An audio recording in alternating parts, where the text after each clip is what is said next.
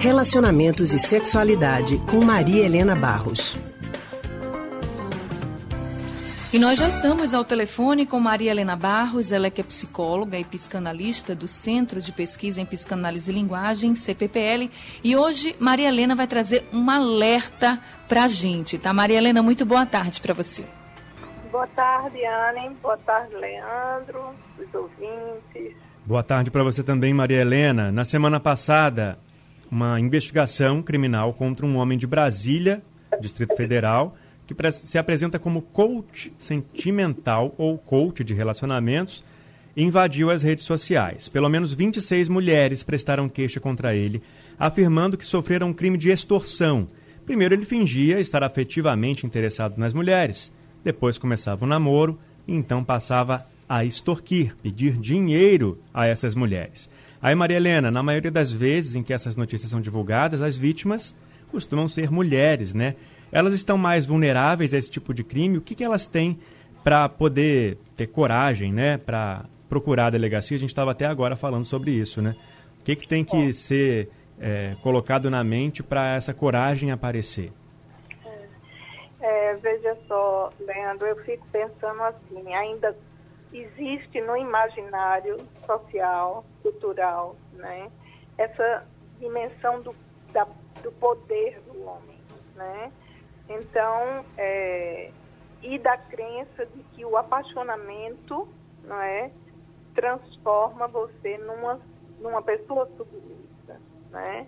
Porque uma coisa é você ter um relacionamento onde há uma desigualdade financeira e você é, partilhar. Não é? é? Isso sempre foi o costume, sendo que do lado do homem para a mulher. Né?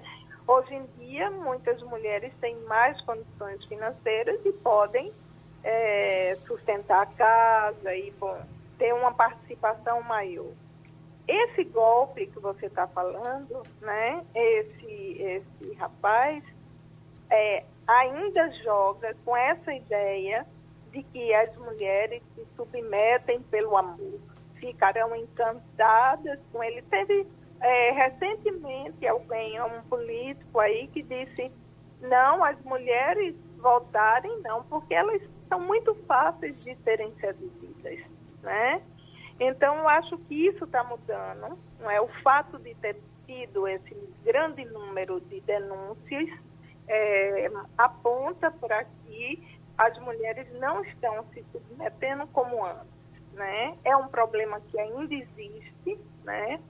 é, nas situações que a matéria anterior apresentava, mais complexas, porque envolve uma violência física e uma violência psíquica também, que muitas vezes é, atemoriza as mulheres.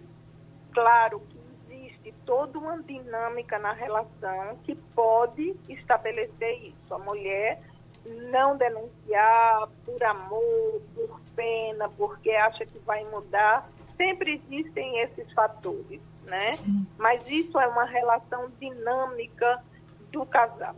Certo? Agora, Maria Helena, é hum. possível a gente perceber quando uma pessoa está querendo se aproveitar da relação afetiva, por exemplo, para se beneficiar financeiramente? Tem algum sinal que essa pessoa pode dar? Não sei, pela sua experiência, pelos casos que você acompanha, o que você pode nos dizer sobre isso? O que, que pode chamar a atenção nesses casos? Pois é, é complexo isso, não é, Anne? Porque num caso desse, do coach, nitidamente é uma extorsão, não é? É um roubo, é um golpe, isso. né? É fácil de você perceber.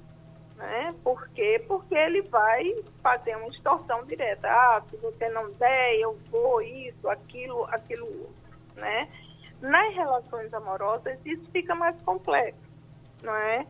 Porque é, isso depende dos acordos, não é? Você pode assumir todos os valores da, é, financeiramente, sustentação da casa, sem que isso implique em colocar o outro como extorquidor ou você como boba e está sustentando um marido que não trabalha, certo?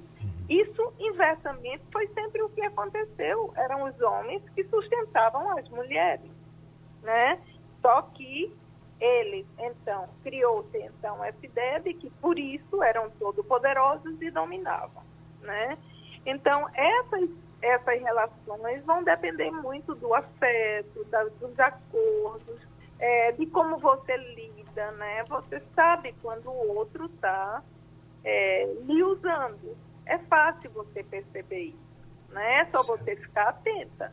Agora, você pode também querer sustentar outra pessoa, se você ama, se ele está desempregado, se estão morando juntos, isso é possível sem ser uma extorsão, uma extorsão, okay. entendeu? E sem ser uma, um abuso por parte do homem. Ok, Maria Helena. Então, obrigado, viu, pela sua contribuição hoje, mais uma vez aqui no Rádio Livre. Tá, muito obrigado e até a próxima. Obrigada, Maria Helena. Até semana que vem. Bom final de semana para você. A gente acabou de conversar com Maria Helena Barros, que é psicóloga e psicanalista do Centro de Pesquisa em Psicanálise e Linguagem, CPPL. Lembrando, você encontra as nossas colunas e o consultório do Rádio Livre no nosso site também nos principais aplicativos de podcast: Spotify, Google e Apple Podcast.